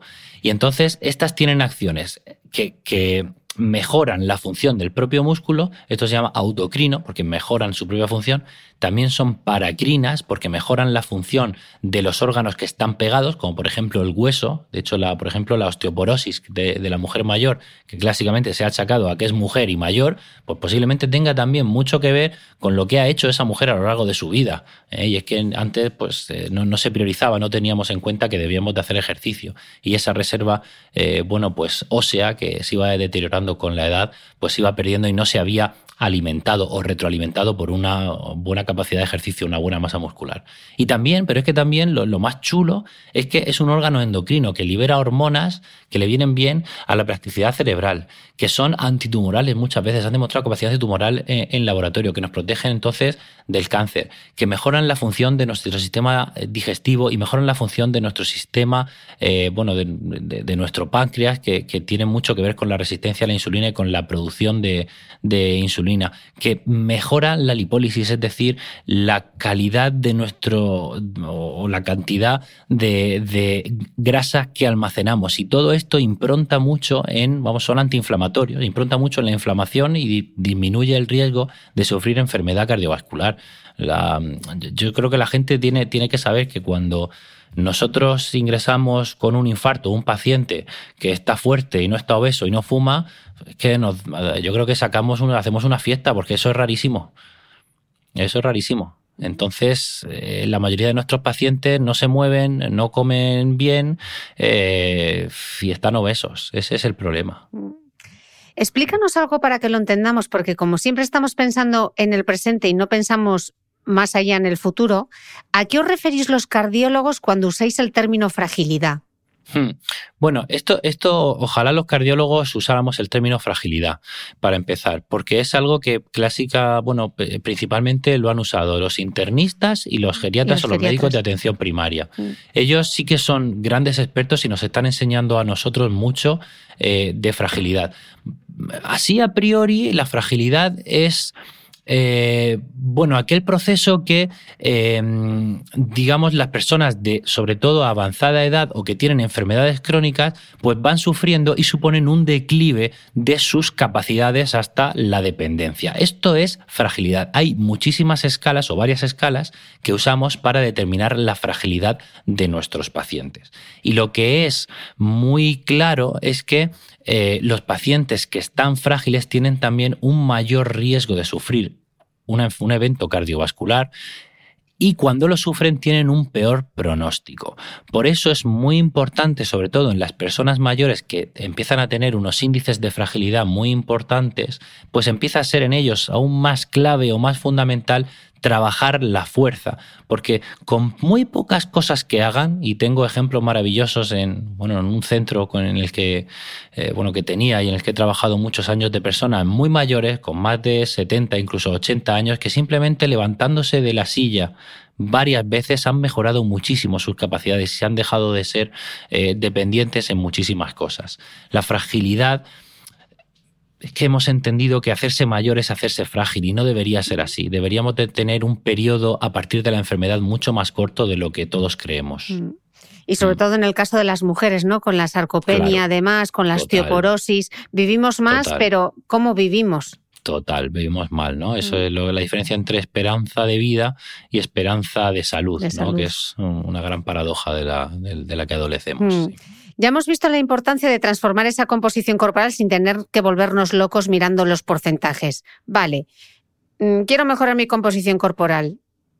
¿Qué hago? Tú en el libro hablas del principio de estrés supercompensación. ¿Esto qué es? bueno, eso también lo he, lo he cogido de, compañeros míos que se dedican al, al deporte, a, la musculación, incluso al culturismo. Y es una cosa como muy clásica de, de, este mundo y que deberíamos de conocerla pues todos, e incluso los sanitarios y los médicos. Porque lo que habla este principio, y es así, es que para mejorar una capacidad, en este caso, pues vamos a hablar de fuerza, ¿no? De hipertrofia muscular. Lo que debemos de hacer, hay mucha gente que se vuelve loca y entonces de repente se da cuenta que tiene que entrenar y entonces va al gimnasio seis días a la semana y hace todo, todo el rato, ¿no? Bueno, pues esto en realidad lo que estás haciendo seguramente, no lo sé mucho, pero sobre todo estás perdiendo el tiempo, porque hay un principio que es el de estrés, compensación, supercompensación. Y es que significa, y esto funciona, que a lo largo del tiempo nosotros cuando suponemos un estrés a un músculo, es decir, lo ejercitamos, al día siguiente va a haber un daño muscular que no va a ser capaz de realizar la misma fuerza o con la misma capacidad o rendimiento que el día que lo hemos eh, ejercitado. Posiblemente al tiempo, a los dos, tres días, se va a compensar. El cuerpo va a generar adaptaciones para hacer ese músculo tan fuerte como estaba cuando le sometimos al estrés. Pero es que si esperamos un poquito más, va a aparecer la supercompensación y es que las adaptaciones van a ser aún mayores y el músculo se va a hacer aún más fuerte. Si somos inteligentes y no entrenamos todos los días el mismo grupo muscular, vamos a poder aportar esa dosis estresante, a veces se llama hormética, que supone un estrés a un músculo justo cuando está súper compensado. Y así, a lo largo de los días, vamos a crear, respetando los descansos, bueno, pues una superadaptación y un crecimiento muscular. A la hora de hablar de fragilidad, masa muscular, hipertrofia muscular y fuerza, es un principio muy importante a tener en cuenta, que no debemos de entrenar seguramente todos los días los mismos grupos musculares y mm. dejar descansos. Para, para el crecimiento muscular tan importante es el esfuerzo como el descanso. Mm. El entrenamiento invisible. Vamos a hablar del entrenamiento de fuerza, ya que lo has sacado tú. Fíjate José, que la red está llena de vídeos y tutoriales sobre cómo trabajar el glúteo, los hombros y los bíceps, los flexores de la cadera, por no hablar de esos vídeos infames de cómo rebajar la grasa localizada, que en este podcast ya hemos aprendido que eso no es así, que no existe, que no se puede hacer. Pero, ¿por qué no titulamos nuestras rutinas de fuerza rutina para bajar el colesterol o la hipertensión? Yo el otro día Puse una foto de las mancuernas y dije, esto me va a ayudar con la a controlar mi tensión arterial y a manejar mi colesterol. Y la gente me preguntaba, ¿pero cómo? ¿Nos puedes explicar? Cortándote un brazo, ya no tengo tensión. Explícanos cómo ayuda el entrenamiento de fuerza a mejorar ambos, de una manera sencilla para que lo entendamos. Es, buenísima, es buenísima la pregunta. Me encantaría que tuviéramos esa, esa, bueno, ese conocimiento o esa conciencia, sí, sí. Pues el entrenamiento de fuerza mejora mucho la presión arterial porque el músculo libera hormonas que son antihipertensivas, que son disminuyen la inflamación y disminuyen la, em, la, presión arterial que, a la que están sometidos los, los eh, músculos. Fíjate, cuando nosotros eh, al principio recomendábamos los cardiólogos un ejercicio, decíamos siempre el aeróbico, no el ejercicio de fuerza. ¿Por qué? Pues porque porque durante su realización sí que es verdad que supone un aumento del tono arterial, de la presión arterial. Entonces no nos gustaba, la presión arterial es mala. Pero lo que vimos es que cuando hacemos ejercicio de fuerza y sobre todo cuando combinamos el entrenamiento de fuerza con entrenamiento aeróbico, la presión arterial baja tanto como el mejor de los antihipertensivos. Es que es un antihipertensivo más, pero claro, hay que entrenar pues tres, cuatro veces a la semana y combinar fuerza y aeróbico. Y es principalmente porque el músculo se hace más fuerte, más capaz y eso libera unas hormonas que son bueno, pues eh, mejoran la función de la vasculatura, las hace, son vasodilatadoras, mejora el, lo que llamamos el óxido nítrico, que es vasodilatador, y también disminuye la inflamación crónica de bajo grado, que también es un factor muy importante para aumentar la, vamos, que, genera hipertensión. Y ese es el, principal, el principal mecanismo, pero como te digo, como el mejor de los antihipertensivos. ¿eh? Lo que pasa es que eso, claro, no se puede recetar y bueno, en fin. ¿Qué te voy a decir? Oye, y la ilusión que hace que yo el otro día fui al médico después de entrenar y me tomaron la tensión y me dice, usted está muy en forma, ¿no? Y mira, me hizo una ilusión ah. como si me hubiese llamado, no sé, eh, vamos, el mejor piropo que me podía haber echado. Salir allí hinchada, me dio igual que me, que me doliese la lumbar. Fíjate tú tomándome la tensión. Explícanos un poco, eh, porque mucha gente va a tomarse la tensión y yo creo que no tenemos muy claro, vamos, nos la medimos, pero no lo tenemos muy claro. ¿Cuál es el nivel óptimo? La tensión arterial óptima, las guías son bastante claras. Es, es, por debajo de 120 de sistólica y 80 de diastólica. Eso es como el, nivel de tensión arterial normal. De hecho, algunas guías hace algunos años decían que ya estaba elevada por encima de 13, eh, de 130 de, de, sistólica a 85. Pero bueno, al final han recalculado eh, o se han retractado y el nivel de tensión arterial óptimo es 120-80 por debajo eh, y, ya elevada cuando está por encima de 140-90. ¿no? Antes de, entre esos valores, pues sería un estado como prehipertensivo.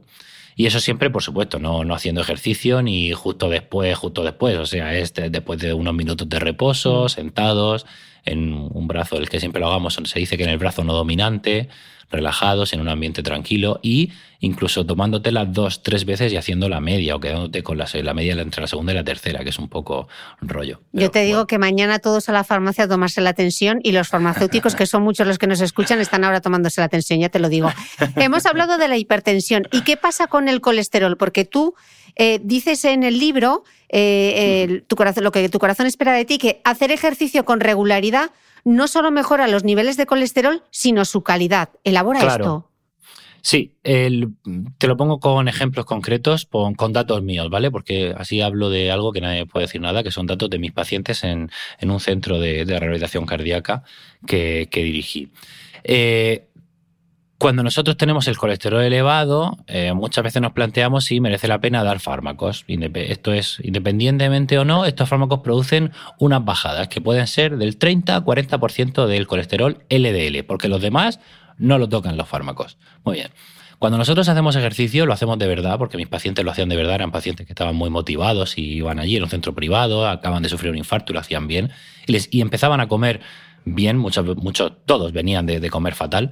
Eh, el colesterol LDL les reducía, te lo voy a decir con datos, de una media de 95 al empezar a 55 al acabar solo en dos meses y los triglicéridos de 155 a 95. Entonces, eso es, tú puedes decir, ah, pues le ha bajado el, LDL igual que una estatina. Eh, sí, pero le ha bajado los triglicéridos, que si te acuerdas cuando hablamos de los índices heterogénicos, están expresando también que el resto de eh, partículas de colesterol que no medimos en la analítica también están mejor. Y pasaban de tener unos índices heterogénicos por cercanos a 3 de triglicéridos entre HDL a terminar con triglicéridos HDL de uno y medio.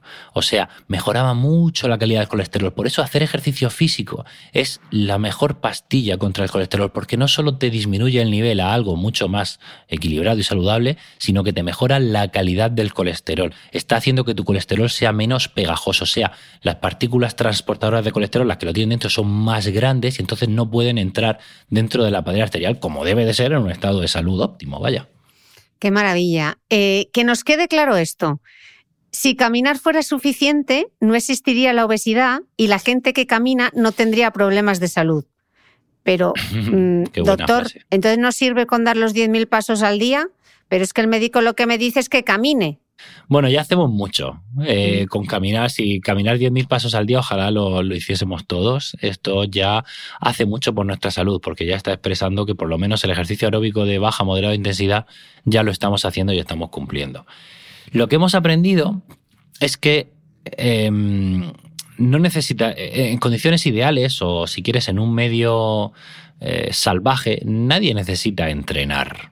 Entrenar no es una necesidad biológica, ningún animal lo hace. No, no tenemos que levantar pesas ni nuestro corazón se alegra eh, por hacer no sé cuántas dominadas o levantar tantos kilos. No, no, no, no. El entrenamiento lo, es una frase como muy mía, lo que es es el peaje o la moneda a cambio que debemos de pagar en este mundo artificial para estar saludable. Es esa parte que no le damos a nuestro cuerpo en el día a día porque vivimos muy cómodos, se la tenemos que dar con el entrenamiento. Pero nuestro cuerpo lo que necesita es actividad física. De hecho, bastante. Por eso somos tan perezosos, porque en un medio salvaje eh, directamente nuestro, el medio es el que nos exige movimiento y cuando podemos, por lo que tenemos es que reservar energía. Pero desde este punto de vista, por tanto, hacer 10.000 pasos al día está muy bien, hay que ser activos, pero seguramente no es suficiente y deberíamos trabajar también la fuerza o incluso de vez en cuando hacer ejercicio a mayor intensidad, porque cuando analizamos o estudiamos las repercusiones que tiene entrenar, según el tipo de entrenamiento, pues no son iguales. Caminar, como tú has dicho, si caminar protegiese del infarto, pues nadie que caminaría se infartaría.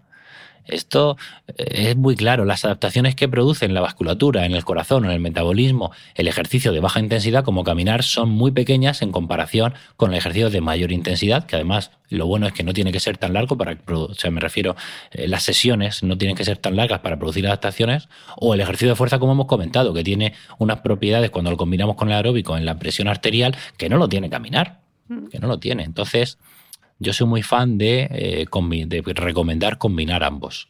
Vale, combinamos ambos, pero en el caso de los ejercicios de fuerza, ¿hay alguno en concreto que en particular le siente bien al corazón?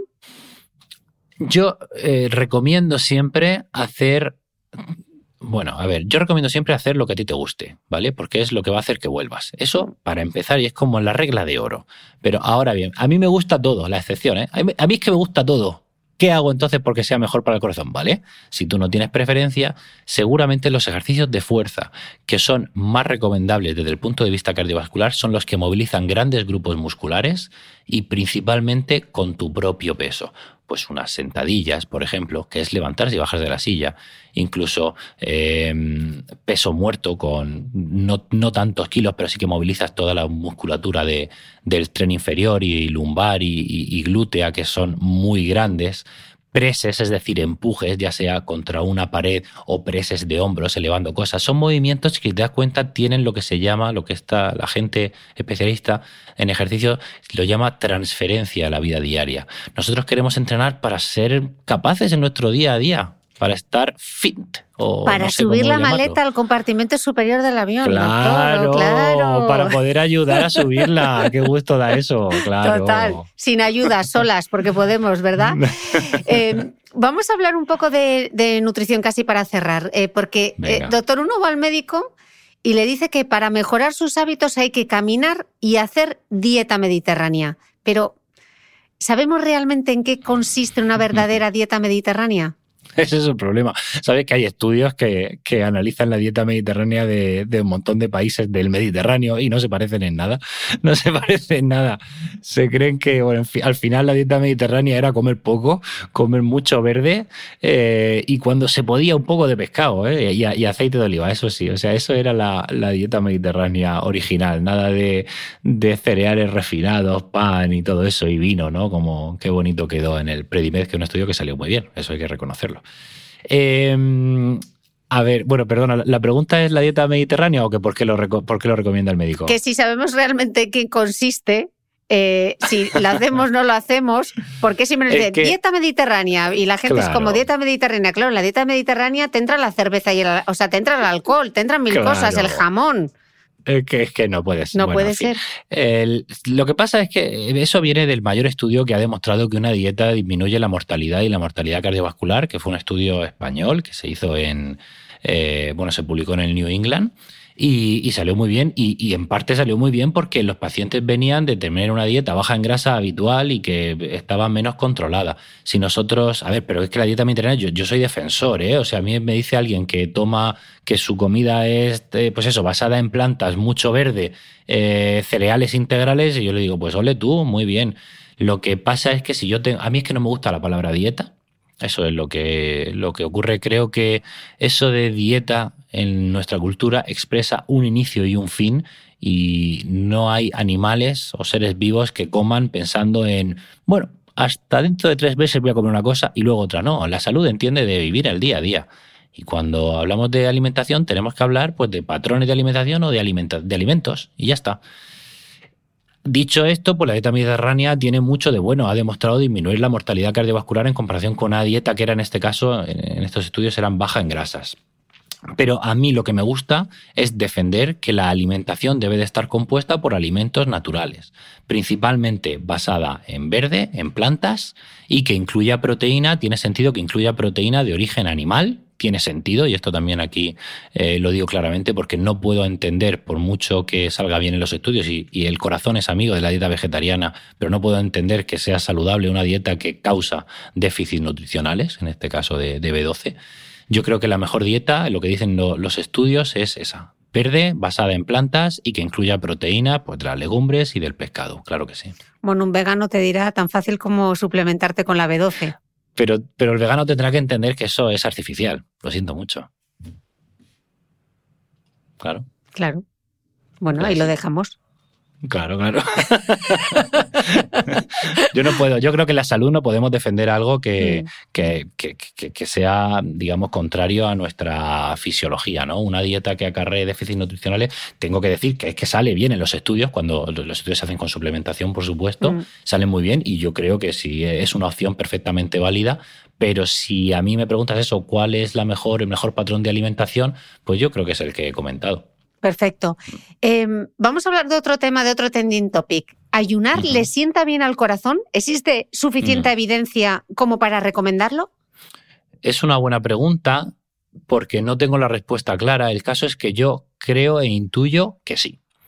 Mira, el ayuno intermitente ha estado muy de moda y luego ha sido muy criticado. Em, y mi impresión o con lo que yo me he quedado siempre, efectivamente, es que en la mayoría de estudios, cuando evalúan el efecto que tiene el ayuno intermitente, independientemente a la pérdida de peso que suele generar en gente con sobrepeso, pues no es más allá que una dieta, que una dieta, bueno, que te haga perder peso. Entonces, dudamos actualmente sobre esos potenciales beneficios que debe de tener el ayuno intermitente.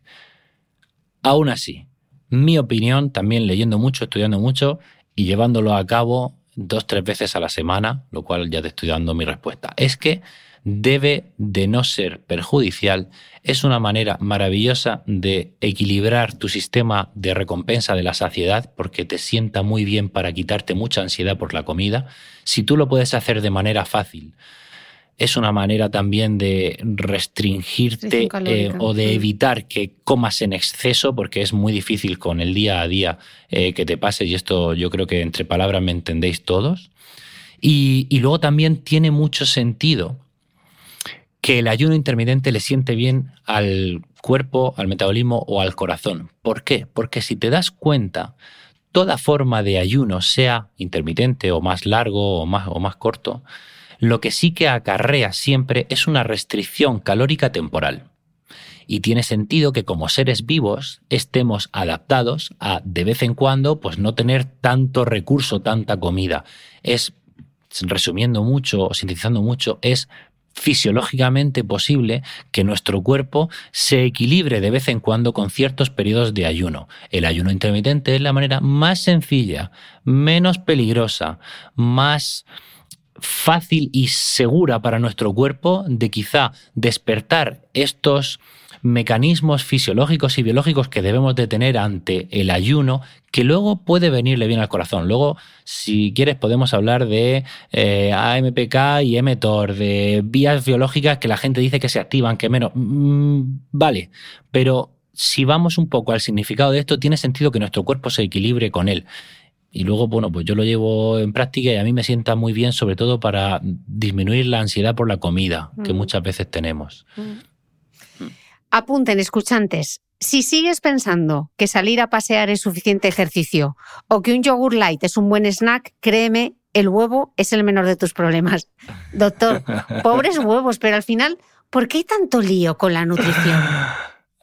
hay mucho lío con la nutrición porque es una ciencia muy difícil de estudiar. Porque para empezar no hay grandes recursos detrás, es decir, no, no, no es rentable hacer estudios de nutrición. Y luego es cuando nosotros tenemos que estudiar en medicina eh, el efecto que tiene, imagínate X fármaco, pues es muy sencillo, ¿le das el fármaco o no? Pero tú vas a controlar todo lo que come un- una persona o una muestra de un estudio con a veces miles de pacientes durante meses, es imposible. Entonces es muy difícil. Entonces seguían mucho de estudios eh, donde se ve pues, mucho la absorción, ahora que hablamos del huevo, la absorción de los nutrientes, eh, cómo afecta esto en el corto plazo, o estudios ya que hacen técnicas eh, estadísticas, ¿no? la utilización mendeliana y cosas así para, digamos, simular otros estudios que no se pueden hacer con ellos. Y al final es muy complicado. Pero bueno, el tema del huevo es yo creo que no, no sé por qué hay tanta controversia. Es que es muy sencillo. Lo que pasa que es que, desgraciadamente, en la nutrición también hay mucho, mucha gente que disfruta siendo extremista, ¿no? O que defienden su religión, su patrón alimentario, alimenticio, como si fuera eh, divino y los demás son, eh, bueno, pues eh, poco menos que merecedores de cadena perpetua. Y, con los huevos pasa eso, eh, que efectivamente aumentan el colesterol en nuestra sangre y eso, como hemos explicado, pues aumenta los transportadores de colesterol y por supuesto en la sangre habrá más colesterol para unirse a, a, las, a las arterias. Y esto si lo haces de una manera muy específica es así, pero es que respirar también mata. Vamos a ver, no te estoy diciendo eh, que esto sea erróneo, pero el aumento del riesgo que supone tomarse un huevo eh, al día o cuatro huevos a la semana es tan nimio y aporta otra serie de vitaminas que sí que son muy necesarias que seguramente sea despreciable. Yo no puedo decirle a una persona que me dice que los huevos aumentan el riesgo cardiovascular, eres un falso o un mentiroso, porque seguramente así lo hagan, pero ese aumento del riesgo es tan pequeño que no tiene sentido ir en contra de, la ingesta de huevos cuando también tiene, pues como he dicho, es una fuente de vitaminas pues muy importante y que, oye, en nuestra cultura eh, está absolutamente, en nuestra cultura culinaria, pues está absolutamente dentro y el huevo es un alimento versátil que, que nos encanta, ¿no? Entonces yo creo que no debemos de demonizar alimentos como el huevo. Yo tomo huevo. Mm, Mejor come huevo que unas salchichas, ¿no? Por ¡Hombre! ¡Hombre! bueno, una reflexión. Tengo que decir que voy a hacer una reflexión final, pero os diré que voy a hablar del omega 3. pero el omega 3 me lo voy a reservar para mis queridos suscriptores de la newsletter. Eh, esos suscriptores maravillosos en el del omega 3 hablaremos para las que estáis suscritas al newsletter de micrófono cerrado en la parte premium. Tenéis premio, así que si queréis saber qué piensa un cardiólogo sobre el omega 3 y qué omega 3 toma, pues os tenéis que suscribir. Pero antes Qué de hablar del omega bueno. 3, eh, doctor, hay una reflexión final Mm. de tu libro que me ha encantado y la voy a leer, si te parece. No Mm. quiero hacer un spoiler, pero es que me gusta mucho. Me Tú dices, como persona, pero también como médico, siento que hay algo muy importante que desestimamos cuando no tenemos en cuenta el valor de la espiritualidad y nos ceñimos al mundo puramente físico. Y es que corremos el riesgo de fundamentar nuestro valor en lo que se consigue con trabajo y más trabajo. Para ti y para tu gente, lo importante es lo que eres. Lo que produces no es tan relevante. La cultura del esfuerzo es un valor muy extendido, pero no dejes que te ciegue. No estás aquí para vivir trabajando sin descanso. Disfruta de ti y de los tuyos. Qué importante, hablábamos al principio del estrés y nos estabas explicando lo que le puede pasar al corazón. Qué importante cerrar con este mensaje, porque de verdad es que ese estrés que nos creamos nosotros mismos, ese mal humor constante, ese agobio, ese ir con prisas, ese quiero hacer más, quiero llegar a más, tengo que aprovechar más, esa ansiedad constante, de verdad, puede matarnos por un ataque al corazón. Hmm. Es triste, pero si somos eh, fieles a la realidad, claro que sí. Nosotros, como seres vivos, esta parte del libro que a mí fue la que más disfruté escribiendo, porque también es la más distinta. Eh, lo que pasa que efectivamente está al final, pero creo que es de las más importantes. Nosotros como seres vivos tenemos que ser conscientes, y, lo explico, que el estrés nunca ha sido crónico en nuestra biología. No estamos hechos para manejar estrés crónico. el estrés es un mecanismo adaptativo que nos permite la vida y nos ha eh, defendido y protegido frente a amenazas, pero siempre ha sido agudo. Nunca tenía sentido preocuparse por si dentro de unos meses tenía que hacer algo, o tenía que estar en no sé qué sitio, o por todas las tareas que tenía que realizar el día siguiente, porque el día siguiente tenía que hacerlas sí o sí. Si llovía, pues, tendría que hacer mojado, y si no llovía, las tendría que hacer eh, seco. Eso ha cambiado mucho con nuestro día a día lleno de preocupaciones y, la realidad es que vamos absolutamente saturados y estresados. Y entonces ahí esto venía a pie porque yo explicaba mucho por qué el estrés crónico del día a día genera y es que está claramente, bueno, se puede ver con, con, esquemas de fisiología que un poco intento resumir allí, genera inflamación. Y esta inflamación puede explicar buena parte de la enfermedad cardiovascular que, que sufrimos. Em, entonces, a mí me gusta poner en valor pues que igual que doy un mensaje de que, oye, mira, esto está mal, o esto te puede enfermar, o esto está bien, entrena mucho, come sano, eh, también hay que saber vivir en grupo, porque somos seres que cuya biología se depura y se repara mucho con las conexiones sociales y también ese párrafo que leas con las conexiones espirituales.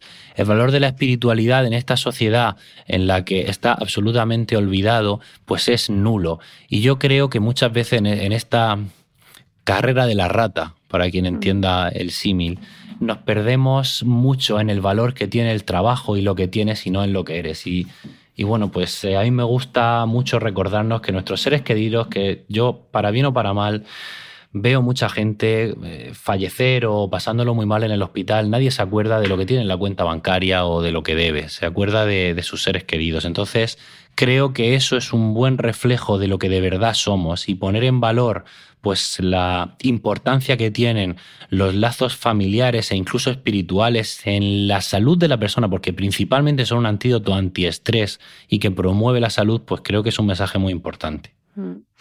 Bueno, un mensaje precioso para terminar a hablar del corazón y que nos ha quedado redondo porque nos llevaba al principio de la mm. inflamación. Así que fíjate, ¿eh? nos ha quedado, vamos, nos ha quedado un poco redondo. Sí, sí, me ha encantado. Muy bien, muy bien. Ha sido un placer eh, charlar contigo. Nos vamos a ir ahora a la newsletter, pero te despido de aquí desde, desde el podcast. Eh, José Avellán, ha sido maravilloso, de verdad. Esta casi hora y media que hemos estado hablando sobre el corazón, hemos aprendido eh, muchísimo. Me ha encantado charlar contigo. Muchas gracias. Pues muchísimas gracias, Cristina. Yo encantado de haber estado aquí contigo y con todos vosotros. Cuando quieras repetimos.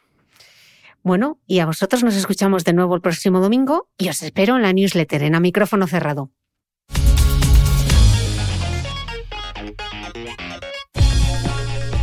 Gracias por escuchar este episodio del podcast de Cristina Mitre. Si quieres seguir aprendiendo mientras apoyas la continuidad de este proyecto independiente, Hazte suscriptor de pago de mi newsletter a micrófono cerrado y recibirás cada domingo en tu email los apuntes del podcast de Cristina Mitre. Un mega resumen en PDF con todo lo esencial de la entrevista. Te aseguro que nadie toma apuntes como nosotros. Desde tan solo 0,96 euros a la semana, accederás además a mucho más contenido exclusivo y podrás resolver con los mejores expertos todas tus dudas de nutrición, entrenamiento, belleza y salud en nuestros encuentros online mensuales. Suscríbete a mi newsletter a micrófono cerrado en cristinamitre.com.